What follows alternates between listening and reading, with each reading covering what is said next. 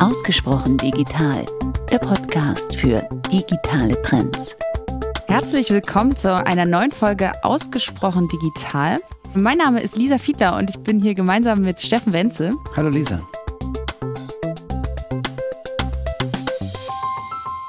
In dieser Staffel haben wir uns um das Thema Nachhaltigkeit und Digitalisierung unterhalten und sind vor allem auf die größten Hebel eingegangen, also die Produktion, das Thema Mobilität, aber auch Digitalisierung im Gebäudemanagement.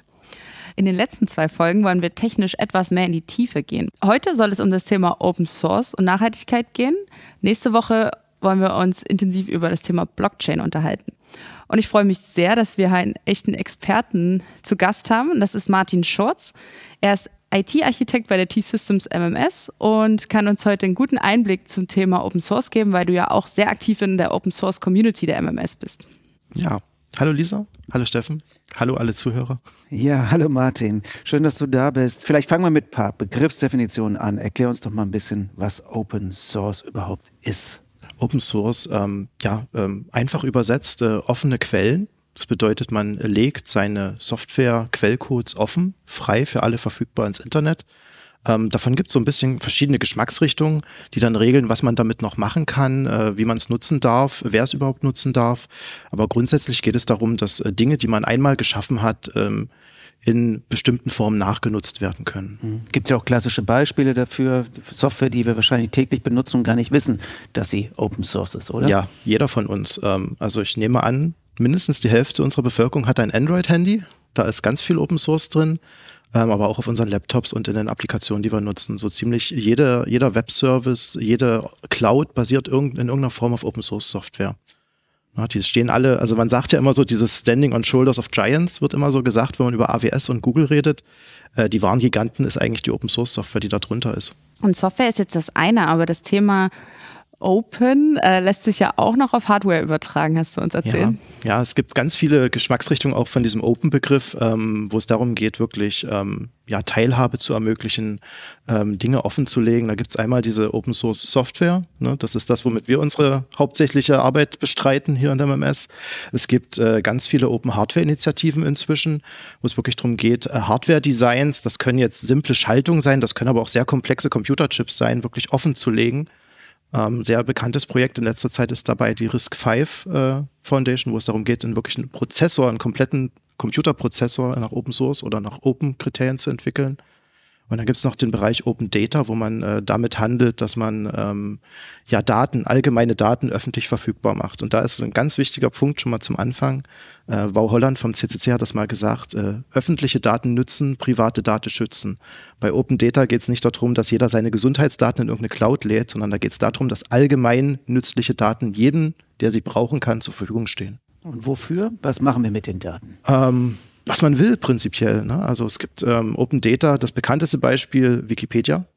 Wissen ist in der Öffentlichkeit, jeder kann es nutzen, jeder kann es ähm, einbinden, jeder kann daran lernen, außer vielleicht für irgendwelche Schularbeiten, wo dann andere Meinungen existieren, dass man da noch ein bisschen anders suchen muss. Ähm, es geht aber nicht nur um Wissen, es geht auch um äh, Statusdaten. Ähm, zum Beispiel hier in Dresden gibt es verschiedene Möglichkeiten, um äh, Luftqualitätsdaten abzurufen, auch von der Stadt Dresden als öffentliche Schnittstelle. Das heißt, wenn ich jetzt wissen will, wie es um die Luftqualität bei mir in der Wohnung bestellt ist oder im Umfeld meiner Wohnung bestellt ist, kann ich da eine offene Schnittstelle nutzen und mir selber einen Eindruck vermitteln darüber. Ähm, ein weiteres sehr großes, bekanntes Projekt ist OpenStreetMap, was quasi die Open-Source-Variante von Google Maps ist. Kann jeder auch beitragen. Ne? Also es ist so, dass man in OpenStreetMap selber Dinge hochladen kann. So, da ist ein neues Restaurant, da ist ein Geschäft und so weiter. Aber ich kann es auch gleichzeitig nutzen, indem ich dort meine Routennavigation oder Kartensuchen darüber machen kann, jederzeit und kostenfrei. Okay, also nochmal das Beispiel mit der Luftverschmutzung. Ne? Also das heißt, äh, aber es muss ja doch in irgendeiner Form in eine Anwendung reinkommen, dieses ja. Open Data. Wer macht das? Wer ist dafür verantwortlich? Und was bringt es mir dann? Genau, also da gibt's, ich hatte jetzt gerade so ein bisschen ähm, ja so private Spielprojekte hervorgehoben, wo ich mir sagen kann, ich kann meine Wohnung beobachten. Aber das ist natürlich auch eine Chance für Firmen und für, ja, sag mal, Startups oder neue Businesses, das Ganze bei sich zu integrieren und einen Mehrwert daraus zu machen. So könnte man zum Beispiel äh, Luftverschmutzungsdaten und öffentliche Verkehrsnutzung äh, zusammenbringen. Das ist ja ein neues Feature dann, wo man sagt mit, ich, ich schaue mir jetzt mal die Luftverschmutzung in der Stadt an und ich schaue mir mal von der DVB die Daten an, wie so gerade die ÖPNV-Nutzung ist. Und dann kann ich dann daraus Ableitungen treffen und sagen und zum Beispiel der DVB empfehlen mit, äh, hey, die Strecke da wird gut genutzt, baut die mal aus, damit die Luftqualität sich verbessert und so wirklich einen ökologischen Nutzen für die Stadt schaffen. Ja, und es geht wirklich darum, dass ähm, ja einfach diese Kreativität entfaltet werden kann, solche Sachen zu machen. Ähm, weil, sagen wir es mal so, die, die Leute, denen die Daten gehören, ähm, die haben da zwar ein, äh, ein Anrecht drauf, die haben da auch ein Verständnis von, aber die sind teilweise vielleicht auch in ihren eigenen Denkwelten gefangen. Ne? So eine DVB denkt immer irgendwie in Verkehr und sowas. Ähm, wenn jetzt irgendjemand daherkommt und sagt, mit, ja, ich habe jetzt hier branchenfremdes Wissen, aber mir würden jetzt die Verkehrsdaten helfen, dann kann ich die einfach nutzen oder kann er die einfach nutzen ähm, und damit halt was Schönes bauen. Ich habe mal gelesen, ähm, dass in San Francisco, ähm, nachdem sich die Stadt entschieden hat, äh, ihre Verkehrsdaten, also ihre Busabfahrtspläne und äh, sonstigen Pläne zu äh, quasi in Open Data System zu geben, dass es dann Entwickler waren, die dann kostenlos für die Stadt die ganzen äh, Mobile Apps gebaut haben, weil sie gesagt haben, ja, das ist, das ist toll, dass ihr das macht, jetzt bauen wir das. Die Stadt musste dann dafür nichts mehr ausgeben und sie haben es wahrscheinlich dreimal besser gemacht, als hätten die jemanden beauftragt. Genau, genau, das ist ja dieses schöne, dieses schöne Feature von, ähm, ja, sagen wir mal, Herzensprojekten. Man hat da eine ganz andere Herangehensweise, man macht da spezielle Sachen. Und auch das, was du gerade sagtest, wenn, wenn mir eine bestehende App nicht gefällt, dann baue ich mir halt meine eigene, die besser ist ähm, das ist auch so ein bisschen der Gedanke in der Open Source Welt, ne? wenn, wenn irgendwas ist, was nicht, was nicht meinen Anforderungen entspricht. Ich muss nicht bei irgendjemandem betteln gehen oder ich muss nicht äh, ewig auf jemanden einreden, sondern wenn ich der Meinung bin, ich kann das besser machen, dann kann ich das versuchen und wahrscheinlich auch äh, umsetzen in vielen Fällen. Na, und dann, dann kann man wirklich miteinander reden. Dann haben nämlich, dann haben wir nämlich zwei Seiten, die eine funktionierende Lösung haben. Und man hat nicht immer nur dieses, du mach mal, du mach mal, du musst für mich, sondern hey, hier, ich habe das so gebaut, so geht's besser, vergleichen wir doch mal. Gucken wir mal, was wirklich jetzt besser funktioniert. Und ich kann mir vorstellen, das könnte ja auch Vorteile haben, zum Beispiel für die Software hinsichtlich ihrer Ressourcen- oder Energieeffizienz. Ja, ja, das ist auch ein ganz großer Punkt. Ähm, wir nutzen ja bei uns ähm, relativ viele ja, verschiedene Open Source Libraries, äh, Open Source Komponenten in unseren Tools. Und man hat dann natürlich so eine gewisse Freiheit. Einmal diese Entscheidungsfreiheit, ne? zum Beispiel, ich habe ein Problem, was ich lösen muss und ich finde da zehn verschiedene Open Source Projekte dazu. Und den kann ich jetzt bewerten, welches für mich besser funktioniert, für mich in meinem Use Case.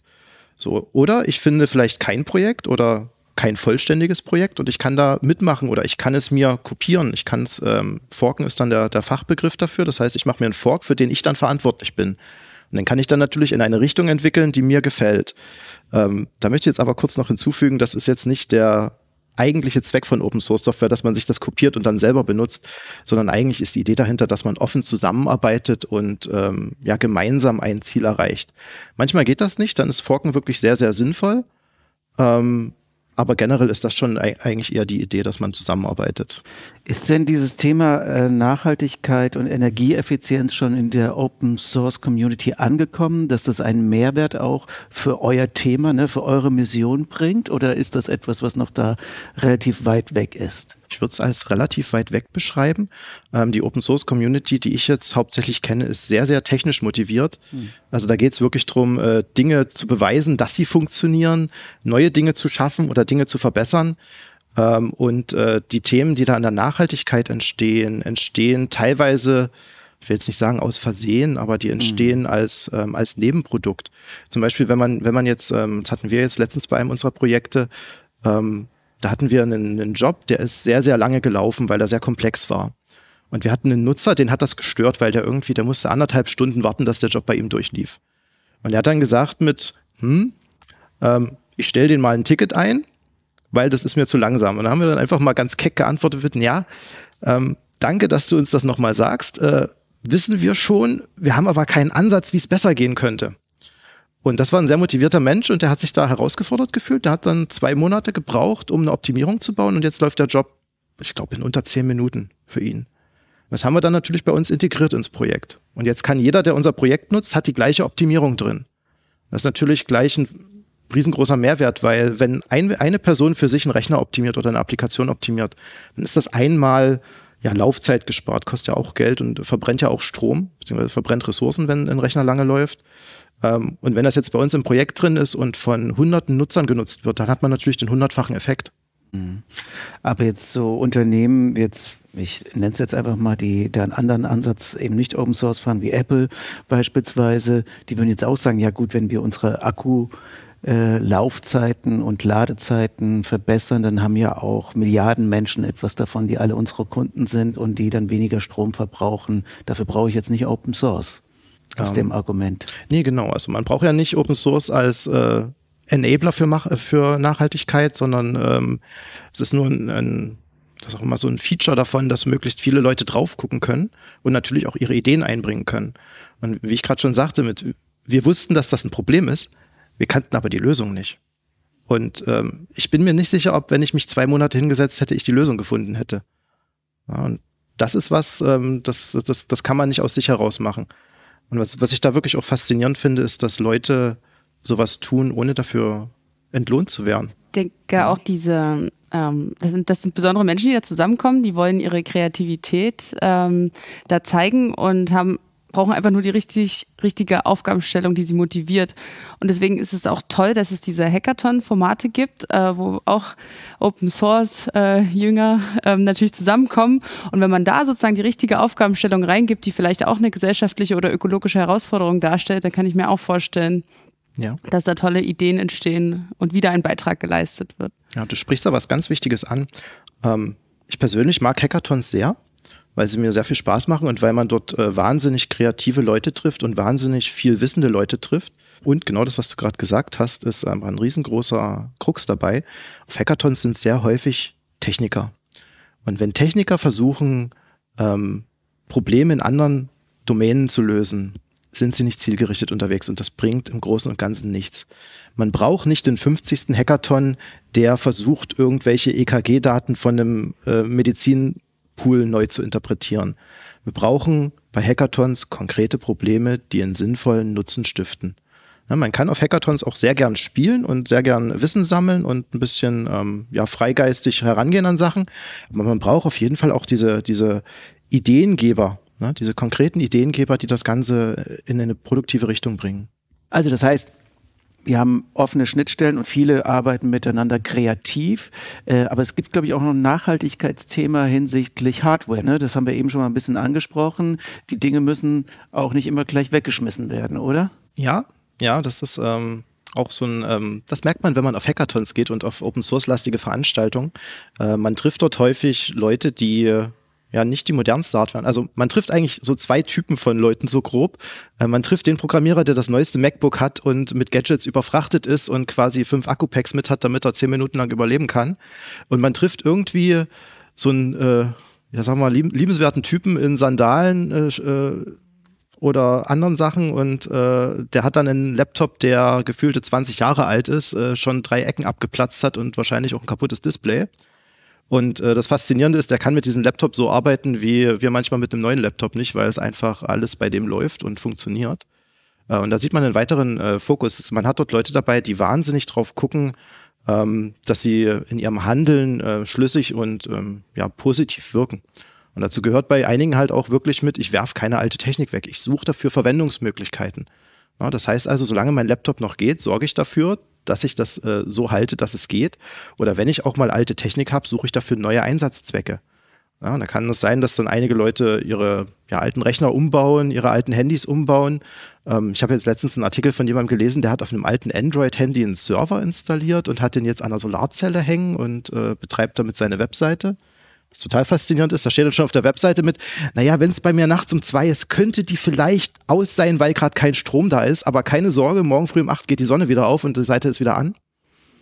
Auch sehr ungewohnt in ja, der heutigen aber Zeit, aber. Und das geht natürlich nur, wenn man nicht äh, technisch, technisch schon dafür sorgt, dass das Gerät gar nicht zugänglich ist oder das, oder wenn ich auch die Anleitungen irgendwie mehr einsehen kann. Ne? Also nur dann kann ich vielleicht auch tüfteln und. Genau, genau. Das, das, werden, das ja. geht am besten, wenn man wirklich offene Geräte hat. Ne? Das ist so ähm, offene Hardware beziehungsweise dokumentierte Hardware schon mal, ist ja schon mal ein guter Ansatz. Ähm, es gibt aber auch eine wahnsinnig große Community an Leuten, die ähm, sogenanntes Reverse Engineering betreiben. Also die gucken sich bestehende Geräte an und versuchen äh, rückzuschlussfolgern, aus was die bestehen und wie man die auseinandernehmen kann, wie man die nachnutzen kann. Ähm, und hat man da nicht gleich eine Klage von Apple am Hals, wenn man ein iPhone re-engineert? Ja, das, äh, wenn man das Zeug auseinander nimmt, kann es in der Tat rechtlich manchmal sehr kritisch werden. Ähm, die Amerikaner hatten jetzt letztes Jahr so ein Thema mit ihrer Right to Repair Bill, ähm, die dann teilweise so weit geht, dass man Dinge noch nicht mal selber reparieren kann. Also reparieren im Sinne von, ich tausche einen Reifen an meinem Auto, war dann nicht mehr erlaubt im, in der krassesten Auslegung. Ähm, ja, und das ist natürlich was, wogegen die Open Source Community oder die, die offene Hacker-Community auch generell kämpft, weil das einfach mhm. mal weltzerstörerisch ist, weil man dann alles wegwerfen muss, was man. Ja, ne? ja aber es ist auch eine Lebensform. Ne? Ich meine, für das, was du jetzt gerade, so die Beispiele, die du gebracht hast, dafür brauche ich natürlich schon ein technisches Know-how, ne, um das zu machen. Aber man kann ja die Open Source Community auch einfach unterstützen, indem man sich damit auseinandersetzt und dann vielleicht ein Fairphone kauft oder andere äh, Software benutzt, die halt dann entsprechend Open Source ist, oder? Ja, also das geht ganz vielfältig sogar. Ähm ähm, es gibt viele Projekte, die kann man ähm, unterstützen, zum Beispiel so mit Kickstarter, indem man halt neue Gadgets von denen kauft oder aus den Shops von denen ein, ein T-Shirt kauft mit dem, mit dem Logo. Ähm, es gibt aber auch viele, die ähm, so Lehrveranstaltungen machen, wo sie auch wirklich Schülern oder Studenten beibringen, wie man mit äh, Open Source und Open Hardware umgehen kann, wie man selber löten kann vielleicht, wie man selber was programmieren kann und damit den Grundstein für die Entwicklung in die Richtung legt. Ähm, aber natürlich gehört so ein gewisses äh, Grundwissen dazu, wenn man sich mit den Themen tiefer be beschäftigen will. Ich meine, man, man merkt es ja auch, ne, vor uns das Beispiel Android gegen Apple. Das iPhone funktioniert einfach. Beim Android ist manches ein bisschen komplizierter. Wenn ich das dann noch aufmache und eigene Sachen installiere, die nicht über den App Store kommen, wird das Ganze noch komplizierter. Ähm, das ist nicht was für jedermann und äh, ich glaube, das ist auch eine ganz große Schwelle, wo die Community in den nächsten Jahren dran arbeiten wird, um das zu verbessern. Finde ich einen wichtigen Hinweis, ne? Das, was man so wie User Experience heutzutage nennt, also ein, ein Produkt auch so zu benutzen, dass man denkt, oh, das ist so easy going, das fließt mir irgendwie alles quasi komplett aus dem Körper raus oder verschmilzt mit mir und ich habe da überhaupt keine Probleme mit. Und da ist natürlich Open Source Software und auch äh, Open Source Gadgets noch ein bisschen sperriger manchmal. Also ihr solltet doch mehr, also sicherlich, oder die Community noch mehr in Sachen Usability und äh, User Experience tun, oder? Ja, ähm, da gibt es viel zu tun. Ähm, hängt halt äh, an einigen Stellen auch damit zusammen, dass die Community sehr stark aus Technikern besteht und Technikern ist, äh, sind bestimmte Sachen nicht ganz so wichtig, ähm, hat aber auch teilweise wirklich physikalische Bedingungen. Zum Beispiel, wenn ich, wenn ich jetzt ein offenes Handy will, was ähm, jederzeit analysierbar ist, was auseinanderbaubar ist, dann kann ich bestimmte Sachen damit nicht machen. Ja, was Apple macht, Apple hat so ein in eins gegossenes iPhone wo der Akku und die Chips alle miteinander so verwoben sind, dass man das quasi nur mit roher Gewalt auseinanderkriegt. Und wenn ich jetzt das Gegenteil davon will, so ein Handy, was modular ist, ein Handy, was ähm, vielleicht noch Optionen hat oder was umbaubar ist, dann kann ich das nicht so verschlungen bauen, sondern da muss ich das so ein bisschen so Lego-mäßig aufbauen. Und das limitiert natürlich auch im möglichen Design, das man da einsetzen kann. Du hast uns einige Beispiele gegeben, wie man als Privatperson, sei es nun als Techniker oder eben auch als ja, Otto Normalnutzerin ähm, das Thema unterstützen kann. Was können Unternehmen tun, um Open Source zu unterstützen, vielleicht auch solche Communities zu unterstützen? Kannst du da vielleicht noch mal ein bisschen dein Wunschdenken äußern? Oh Gott, mein Wunschdenken. Mein Wunschdenken ist, glaube ich, sehr radikal. Ähm, fangen wir vielleicht erstmal mit den, mit, den, mit den Eingangskriterien an. Ähm, ich würde mal ganz pauschal sagen, alle Unternehmen weltweit nutzen in irgendeiner Form Open Source. Ähm, sind im absoluten Großteil stille Nutzer. Das heißt, niemand weiß wirklich, dass sie es nutzen. Sie tun es aber intern. Und ähm, der erste große Schritt wäre, glaube ich, schon mal, wenn aus den Unternehmen in irgendeiner Form ein Feedback fließen würde. So nach dem Motto, hey, wir nutzen eure Open Source Software, äh, wir setzen das da und dafür ein und ähm, erreichen damit folgende Ziele. Ähm, was ich mir persönlich wünschen würde, wäre, dass äh, viel mehr Sachen, äh, auch äh, viel mehr Firmen auch mitarbeiten an den ganzen Themen. Ähm, wir hatten das vor einigen Jahren auch bei uns ganz stark. Wir hatten Projekte, die hatten äh, Open Source Software geforkt intern in die MMS rein ähm, und haben dann eigene Forks dieser Open Source Software komplett selber ähm, ja, Was sind betreut. Forks? Ein Fork ist eine Kopie, eine lokale Kopie, auf der ich selber weiterarbeiten kann, so wie ich das will. Und quasi alles so umsetzen kann oder umbauen kann, dass es mir gefällt. Ja, und was wir dann ähm, leider gemacht hatten in einigen Projekten, wir haben uns so eine Open Software, reinge Open Source Software reingeforkt ähm, und haben dann Änderungen daran gemacht, damit die in unser Projekt passte. So. Und jetzt ist ja eigentlich der Gedanke, man kann was zurückgeben. Ja, leider haben wir die Änderung auf eine Art gemacht, dass man das nicht mehr konnte. Ja, und äh, Was dann passiert ist, ist leider in, in allen Fällen genau das Negativstmögliche, was passieren kann. Wir waren dann auf einmal für diesen Fork verantwortlich, mussten den also zu unserer Software noch zusätzlich mitbetreuen, hatten also mehr Aufwand dadurch.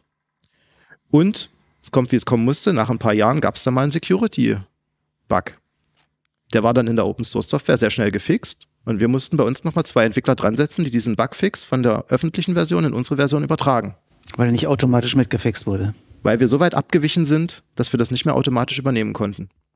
Und deswegen ist es in meiner Sicht äh, wichtig, dass äh, auch Unternehmen sich an der öffentlichen Entwicklung beteiligen und äh, gemeinsam an der einen Open Source Software arbeiten oder an der einen Open Source Library arbeiten, die sie einsetzen.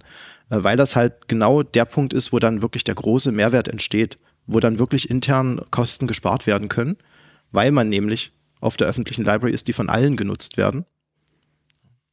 Aber ist das auch für einen Wettbewerbsvorteil? Sagen dann auch Kunden zu euch, wir würden gerne explizit mit euch zusammenarbeiten, weil ihr mit Open Source Technologie arbeitet? Ähm, wir hatten schon Kunden, die das in die Verträge reingeschrieben haben.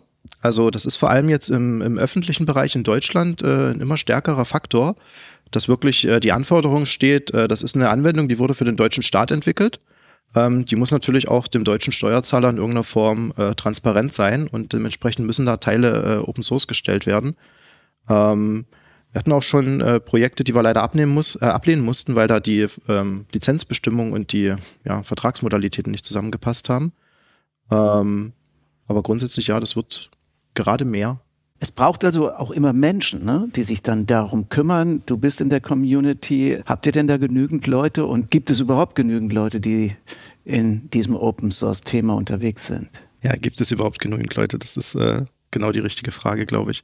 Ich hatte schon gesagt, ähm, selber ein Fork maintainen ist wahnsinnig viel Aufwand. Ähm, man darf sich natürlich nicht der Illusion hingeben, dass öffentliche Mitarbeit äh, kein Aufwand ist. Und dementsprechend ist es auch so, wenn man in ganz viele Open Source Projekte guckt, ähm, die sind inzwischen glücklicherweise von Firmen gesponsert. Also so Google, ja, Amazon, ähm, Facebook ist da auch sehr, sehr weit unterwegs. Ähm, und generell, es gibt ähm, ja auch viele andere Projekte, die komplett auf privaten Füßen stehen, ähm, wo Leute wirklich ihre Lebenszeit investieren und ähm, ja in ihrer Freizeit oder sonstigen Zeiten, die sie so haben. Ich weiß manchmal bei einigen nicht, wie sie die Zeit schaffen dafür. Ähm, aber wirklich so als Herzensgelegenheit, sich da als äh, einzelner Ritter aufopfern, um eine Software am Laufen zu halten. Ähm, ich hatte jetzt vor Jahren mal so eine Story gelesen, die mich echt bewegt hatte. Das, da ging es um ähm, die Timezone Data. Also die, also mal so die, die Grundlage, wie Computer berechnen, welcher Tag heute ist, äh, welche Stunde, ob vielleicht eine Schaltsekunde kommt oder nicht. Ähm, diese Timezone Database, die wurde, ich glaube, 40 Jahre lang von einem einzelnen Maintainer gepflegt. Da muss man sich mal vorstellen, da sitzt äh, ein Mensch, ich glaube, irgendwo im mittleren Westen Amerika in seinem Haus und 40 Jahre lang hat er als seinen Hauptjob für alle Länder der Welt, für alle Zeitzonen der Welt, äh, alle Sonderformen einzufügen, damit die Zeiten in unseren Rechnern richtig dargestellt werden können. So. Und wenn man jetzt noch dazu weiß, ne, die, normalerweise denkt man ja, Zeitzonen sind immer so Stundenschritte, ne, und dann geht das quasi von Westeuropa nach Osteuropa rüber, jeweils eine Stunde minus. Das ist leider überhaupt nicht der Fall. Es gibt wahnsinnig viele Sonderzeitzonen. Es gibt welche, die machen Halbstundenschritte. Es gibt sogar welche, die machen 15-Minuten-Schritte in Zeitzonen. Es gibt total andere krumme Sekundenschritte. Es gibt Zeitzonen, die machen bestimmte Schaltsekunden nicht mit und andere machen das mit. Und jetzt muss man sich wirklich äh, mal denken, diese eine Person seit 40 Jahren, das heißt, er ist auch nicht mehr der Jüngste, sorgt dafür, dass all diese Daten konsistent miteinander in einer zentralen Datenbank sind, die dann von allen Geräten weltweit mitgenutzt werden.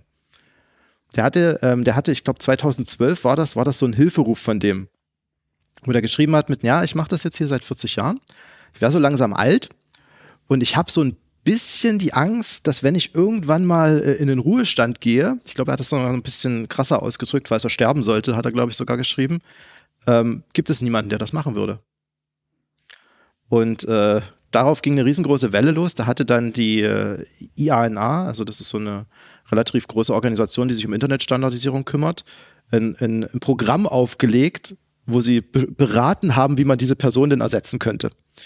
Da war dann so der schnippische Kommentar drunter, du weißt, du bist wichtig, wenn eine internationale Organisation ein Programm auflegt, um dich zu ersetzen.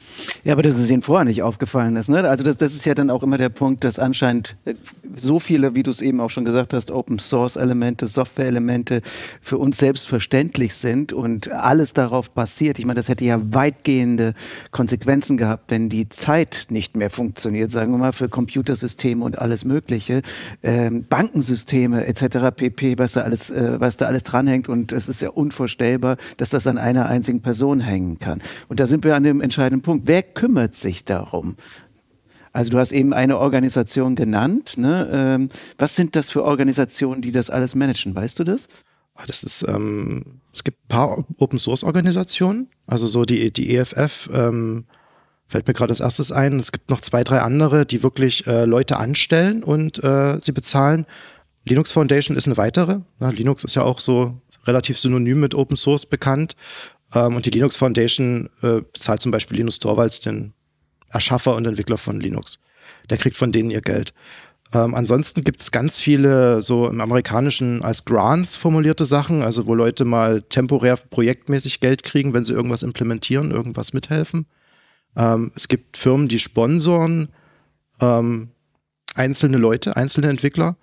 Ähm, aber das ist wirklich die Sonderform und man muss sich mal vorstellen, es gibt vielleicht weltweit äh, vielleicht ein paar Millionen Open Source Entwickler und die Leute, die wirklich von einer Firma gesponsert werden, die von einer Facebook, von Google, von Red Hat oder so weiter ihr Geld kriegen, das ist dagegen, das ist eine Handvoll. Ne? Und ähm, was da auch das Wichtige ist, ähm, ich glaube, wir Menschen haben auch immer so eine Tendenz dazu, Neues zu sponsern. Ne? Das heißt, äh, cooles neues Feature, oh, dafür gebe ich Geld aus. Aber dafür, dass jemand so eine Timezone-Database 40 Jahre am Laufen hält, das ist irgendwie selbstverständlich. Ja, das ist auch mal so eine, ist bekannt geworden als The Tragedy of the Commons, also die Tragödie der, des Gemeineigentums. Ja, jeder will es nutzen, keiner will dafür Geld ausgeben, keiner will Ne? Ja, vielleicht weiß auch keiner gar nicht mehr, woher mhm. es überhaupt kommt und äh, dass genau. es selbstverständlich ist. Ne? Auch Companies und da geht es natürlich auch um Transparenz, genau diese ganzen Themen, die dann auf Open Source Basis sind, dann auch mal zu kommunizieren ne? und das jemand bewusst zu machen. Das, so sind wir ja eingestiegen in den Podcast am Anfang. Wir wissen gar nicht, wo überall Open Source drin ist und wir benutzen es einfach. Ne? Also ich glaube, das wäre wahrscheinlich eine zweite Schwachstelle, die wir jetzt schon eben ausfindig gemacht haben, Usability, User Experience und natürlich auch Kommunikation ne, der Open Source Community ähm, und äh, natürlich dann sicherlich auch sowas wie PR, ne? Äh, genau, und gut ist es ja, wenn Unternehmen, ähm, sag ich mal, diesen Mehrwert erkennen. Äh, jetzt habe ich das Gefühl, in der MMS haben wir das zumindest getan. Das liegt natürlich auch an euch, an, der, an dieser wirklich sehr aktiven Community. Und dann müssen Räume geschaffen werden. Das kann man vielleicht auch noch an den Unternehmen als, als Hinweis geben, sei es ähm, ein Eventformat, wo EntwicklerInnen zusammenkommen ähm, oder natürlich euch auch den frei, also weiß ich, zeitliche Ressourcen zuzusichern für dieses Thema. Welche Räume ist denn hier in der MMS für das Thema Open Source und die Community? Ja, gibt es einiges an äh, Räumen, die wir uns in der MMS äh, geschaffen haben und äh, geschaffen bekommen auch äh, von den Kollegen. Ähm, natürlich viele interne Austauschformate, wo wir uns äh, in den Teams und in den Projekten und auch projektübergreifend zusammensetzen. Ähm, wir haben bei uns aber auch schon seit äh, Jahren, ich will schon fast sagen seit Jahrzehnten, eine Software Engineering Community, die sich da ein bisschen formalisierter darum kümmert, Zeit zu schaffen für vor allem Wissensaustausch, für Vernetzung, für Zusammenarbeit. Ähm, und da haben wir jetzt äh, auch im Rahmen der SECO, der, dieser Community, ähm, in den letzten Jahren sehr viel geschafft. Wir haben ähm, uns ein bisschen außerhalb der MMS verdingt. Wir sind also in die Öffentlichkeit gegangen und sind jetzt nicht mehr eine pure MMS-Community, sondern sind wirklich in eine öffentliche Community, an der jeder teilnehmen kann. Und äh, in dem Schritt haben wir angefangen, sehr viele unserer eigenen Entwicklungen auf GitHub zu veröffentlichen. GitHub ist so diese, ja, ich sag mal, die Standardplattform für Open Source Code, die man äh, nehmen kann, um etwas zu finden. Wir haben da inzwischen, glaube ich, über 50 verschiedene Projekte und Libraries äh, veröffentlicht in verschiedensten ähm, Einsatzbereichen und entwickeln da aktiv mit. Und ähm, da kann ich jetzt aus Erfahrung sagen, das ist am Anfang ganz viel Arbeit, die man da reinstecken muss, ganz viel Herzblut, was da fließen muss. Ähm, aber dieses Glücksgefühl, wenn dann Leute anfangen mitzumachen, ist einfach unbeschreiblich. Und vor allem, wenn dann Leute anfangen, außerhalb der eigenen Firma mitzumachen, dann weiß man, man hat wirklich was erreicht. Man hat, man hat wirklich diesen Sprung geschafft mit, ich habe jetzt nicht was geschaffen, was für mein Projekt ist. Ich habe auch nicht was geschaffen, was für meine Firma richtig und gut ist. Ich habe was geschafft, was auf der Welt ähm, sinnvoll von mehreren Menschen eingesetzt werden kann. Und das ist wirklich ein sehr, sehr schönes Gefühl. Und sicherlich auch für die Anwerbung von weiteren MitarbeiterInnen dann ex extrem wichtig, oder? Ja, also das, das ist auch das nächste. Über solche Plattformen entstehen dann auch ähm, Diskussionen, fachliche Diskussionen. Und dann kriegt man ähm, ja ein Gefühl dafür, wie das Gegenüber tickt, was für Ziele die Leute haben. Und wenn man dann feststellt, man hat ähnliche Ziele, arbeitet man natürlich viel enger zusammen. Und dann können sich natürlich Wünsche entwickeln, das Ganze zu formalisieren. Ähm, generell muss ich sagen, ähm, was auch diese, diese Mitarbeit an den Projekten geht, äh, angeht. Wir haben uns, äh, wir haben es in letzter Zeit häufiger geschafft, uns wirklich die Zeit zu nehmen dafür, auch neben dem ganzen Projektstress äh, auch auf Leute einzugehen. Und ähm, das bringt einfach auch nochmal richtigen Mehrwert, weil ähm, nicht nur, dass man mal neue Leute kennenlernt oder andere Arbeitsweisen auch kennenlernt äh, außerhalb der Firma, ähm, sondern ähm, ja, man entwickelt sich selber halt auch weiter. Wenn du gerade sagst, es gibt Projekte, die werden richtig weiterentwickelt und es sind so Erfolgsgeschichten aus Open Source at MMS. Gibt es da was, worauf du vielleicht nochmal eingehen möchtest? Ein konkretes Projekt oder ist das zu speziell? Ja, da gibt es ähm, so zwei Sachen. Es gibt eins aus der MMS, was ich mal genauer beschreiben könnte. Ähm, wir arbeiten bei uns, ähm, ich komme so ein bisschen aus dem Betriebsbereich. Ähm, also klassisches Operations ist es nicht mehr, sondern wirklich DevOps und äh, agiler Betrieb. Und wir haben uns Automatisierungslösungen gebaut, bei der wir das Tool äh, Ansible erweitert haben um Funktionen. Und ähm, das ist eine Funktion, um unser Monitoring-System automatisiert zu bespielen mit den Daten, die wir bei uns in dem, in dem Konfigurationsmanagement haben. Ähm, das haben wir vor drei Jahren veröffentlicht. Und äh, inzwischen haben wir das auf einen Stand gebracht, dass es inzwischen als ähm, Standardbibliothek in diesem Ansible-Tool enthalten ist. Ähm, das heißt für uns, jeder weltweit, der Ansible bei sich installiert, hat Software von uns am Laufen. Ähm, das ist schon ziemlich cool. Ich könnte jetzt plakativ sagen, äh, das ist wahrscheinlich die weit verbreiteste Software, die MMS, die wir da überhaupt geschaffen haben. Äh, aber ich lasse mir da auch gern widersprechen von Kollegen, die das vielleicht besser wissen. Genau, das ist dann sicherlich auch Fame, ne, wie man dann so sagt, ne, in der äh, Entwickler-Community. Aber andererseits ist natürlich auch die MMS eine Company, die Geld verdienen muss. Ne? Aber das kann man ja auch genauso mit Open-Source-Projekten. Genau, genau. Im Open-Source-Bereich verdient man da meistens äh, sein Geld mit Beratung oder Umsetzung. Ja, weil es ist ja nicht so, dass man jetzt Open-Source-Software nutzt und dann ist gut. Wir hatten ja vorhin schon festgestellt, das ist ein bisschen, man muss sich Sachen selber herleiten, man muss selber ein bisschen Fach, äh, Fachwissen haben, um das richtig einsetzen zu können. Ähm, und genau da ist dann der Punkt, wo viele Menschen im Open-Source-Bereich ihr Geld verdienen. Sagen halt, die, die Software gibt's kostenlos, die kann sich jeder runterladen, die kann jeder frei nutzen, so wie er das möchte. Ähm, und wenn ich dir erklären soll, wie du das am besten nutzen kannst für dich, dann kostet das halt Geld. Das ist mein Service für dich. Wie ist das mit dem Thema Kompatibilität mit anderen dann eben proprietären Systemen beispielsweise? Das ist ein sehr komplexer Bereich. Ähm, grundlegend, ähm, ich sag mal so, die, die große Open Source Software, die vielfältig eingesetzt wird, die ist schon sehr kompatibel zu allen möglichen anderen Tools und zu, hat Schnittstellen zu allen möglichen Sachen. Also mal so ein SAP oder sowas anbinden geht bei den großen Open Source Softwares sicherlich gut. Ähm, bei vielen kleineren Projekten ist das natürlich nicht ausgeprägt, weil jemand, der das privat für sich entwickelt, ähm, der hat einfach den Bedarf nicht, das zu machen. Ähm, es gibt aber durchaus auch Projekte, die sagen mit, okay, du willst das jetzt an dein SAP anschli anschließen, mach das doch und dann gibst mir zurück dein, deine Erweiterung dazu. Und dann ist dann die Erweiterung im Projekt drin und dann kann das jeder dann diese Software mit SAP zusammen nutzen. Ja. Was dann auch wieder, wo wir vor uns bei dem Thema Wettbewerbsnachteil waren, es kann dann halt jeder. Ähm, das heißt, auch mein Mitbewerber könnte dann meine Entwicklung nutzen. Und das ist da, glaube ich, ein Punkt, wo sich viele Firmen aufreiben. Ähm, da kommt wieder der Punkt mit, äh, etwas nutzen zu können und die Möglichkeit haben, es zu tun und es richtig zu tun, sind unterschiedliche Sachen. Und ich sollte wahrscheinlich weniger mein Geld damit verdienen, den Kunden Dinge zu ermöglichen, als ihm richtige Dinge zu ermöglichen. Ja, das heißt, es bringt wahnsinnig viel Mehrwert, wenn ich dort diese, diese Beratungsleistung oder die Integrationsleistung ähm, priorisiere und nicht diese Grundlagen, lass uns mal was bauen. Ähm, das ist, glaube ich, auch in Deutschland gerade so ein, so ein leichter Schock, der durch uns durchgeht mit den ganzen Cloud-Providern. Also so eine Google und eine Amazon, die kommen jetzt an, die haben wahnsinnig viele fertige Services. Also ich glaube, das letzte Mal, als ich geguckt habe, Amazon bietet 2000 oder mehr Web-Services an für alle möglichen Sachen. Und wenn ich jetzt daherkomme und sage mit, ja, lieber Kunde, ich baue dir einen Service, der genau das gleiche wie Amazon kann, kostet nur ein paar tausend Euro, dann ist natürlich die erste Gegenfrage mit, hä, warum? Gibt's doch schon.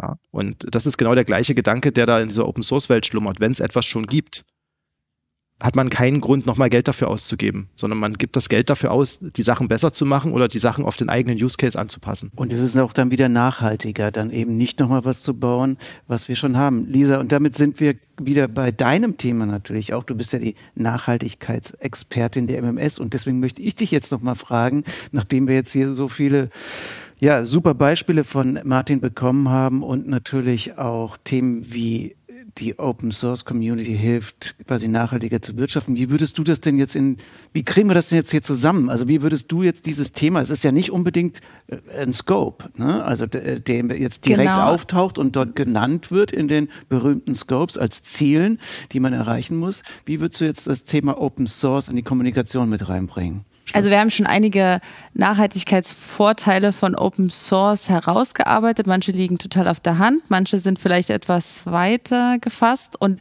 ich glaube, es geht darum, ja, die richtigen Themen ähm, zu bearbeiten mit dieser Software auch noch. Also wir müssen sozusagen, wir haben ja immer das Thema Nachhaltigkeit in der IT, aber eben auch Nachhaltigkeit durch IT. Und ich glaube, es entsteht richtig Magic, wenn wir sozusagen Open Source, Source Software mit einem Anwendungsfall, der dann irgendwie Nachhaltigkeit ermöglicht, schaffen. Und da würde ich mich total freuen, wenn wir an solchen Aufgabenstellungen vielleicht auch in der Community arbeiten, vielleicht in einem Hackathon. Ähm, also Martin, wie würdest du sagen, wie können, wie können wir das so ein bisschen zusammenbringen, unsere Rollen hier in der Firma?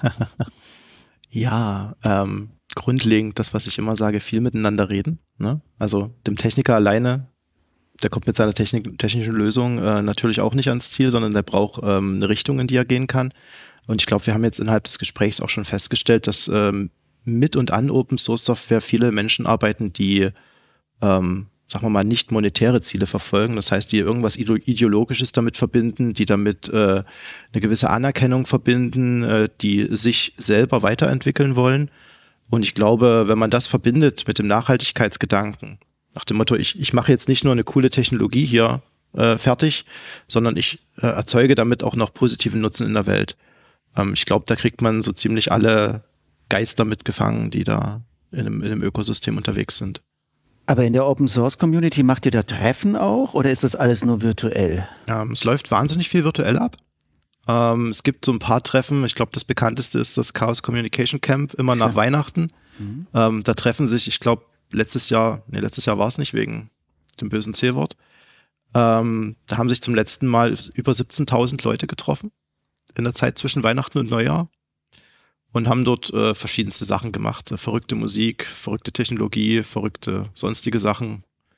Ähm, und da findet ein enormer Austausch statt. Aber in der Tat findet wirklich ähm, der Großteil des Austausches ähm, online statt, meistens wirklich in Textform. Und äh, was das, das überrascht viele wirklich, das ist sehr antiquiert. Also das ist nicht, nicht mit, wir schalten uns zu irgendeinem Meeting zusammen und reden dann sechs Stunden miteinander, sondern da schreibt jemand eine E-Mail an den Verteiler und wartet dann eine Woche auf Antworten. Und äh, das fand ich auch sehr faszinierend, auch im Bereich Nachhaltigkeit. Davon kann man wahnsinnig viel lernen, weil diese Herangehensweise schafft eine ganz andere Diskussionskultur. Na, da gibt's nicht so Zweizeiler-E-Mails mit kannst du mal bitte, sondern da gibt's E-Mails, wo Leute erklären, ich will das erreichen, das will ich so erreichen, ich will jetzt von euch folgende Rückmeldung haben. Na, und da kann man äh, sehr, sehr nachhaltig diskutieren und von diesen ganzen E-Mails, die auch öffentlich sind in ich vielen ist Fällen. auch immer dokumentiert. Ne? Ja, das ist dann das nächste Nachhaltigkeitsthema. Das alles ist öffentlich nachvollziehbar. Man kann wirklich die, die Denkweisen und Denkwege der Leute ähm, nachvollziehen. Vielen Dank, Martin, dass du heute hier zu Gast warst. Und äh, ich nehme auf jeden Fall mit, dass wir nicht nur mehr miteinander reden müssen, sondern dass wir auch Expertinnen äh, miteinander an den Tisch bringen müssen, nämlich jetzt insbesondere Open Source Expertinnen plus Nachhaltigkeitsexpertinnen, Kommunikationsexpertinnen und natürlich auch User Experience Expertinnen. Das heißt, weil hier geht es darum, äh, to tolle Projekte nach vorne zu bringen, äh, die nicht nur der Community weiterhelfen, sondern der ganzen Gesellschaft weiterhelfen. Da muss ich dein Schlusswort nochmal kurz unterbrechen, ja, weil, das, weil das sehr, sehr wichtig ist. Ähm, du hast gerade auch angesprochen, es geht nicht nur darum, dass man jetzt programmieren kann, nicht nur, dass man äh, ja irgendwie technisch motiviert ist. Ein ganz, ganz großes äh, offenes Feld in der Open Source Community sind die Themen Dokumentation, Kommunikation und äh, auch zu einem Teil Marketing. Ja, es gibt wahnsinnig viele gute Open Source Projekte, die eine wahnsinnig schlechte Dokumentation haben. Und wenn jetzt jemand äh, sich motiviert fühlt, mitzumachen, ist das eine sehr, sehr starke Aussage mit, ihr müsst nicht programmieren können. Das ist nicht, das ist nicht mal die Hälfte der Arbeit in der Open Source Community. Es gibt wahnsinnig viele kommunikative Lücken, die gefüllt werden müssen. Es gibt in der Dokumentation äh, mannigfaltige Seiten, die noch geschrieben werden müssen. Ähm, man kann auch mitarbeiten, wenn man äh, User Stories veröffentlicht, wenn man äh, Erfahrungsberichte mitschreibt oder auch nur mitdiskutiert. Und das ist ähm, sehr wichtig. Ja, vielen Dank Super, für den Aufruf, danke. den nehmen wir mit und also können wir nur sagen, hoffentlich hören viele Leute den Podcast. Absolut, danke Martin. Ja, danke euch. Und danke Steffen. Und das war's auch von unserem ersten Tech Insight. Äh, nächste Folge geht es, wie bereits angekündigt, um das Thema Nachhaltigkeit und Blockchain. Und für alle, die nicht genug vom Thema Nachhaltigkeit und Digitalisierung kriegen können, die seien nochmal auf unsere Show Notes hingewiesen, denn da befindet sich das Trendbook Nachhaltigkeit und Digitalisierung zum Download. Um keine weitere Folge zu verpassen, abonnieren Sie unseren Podcast auf Spotify, Apple oder Deezer.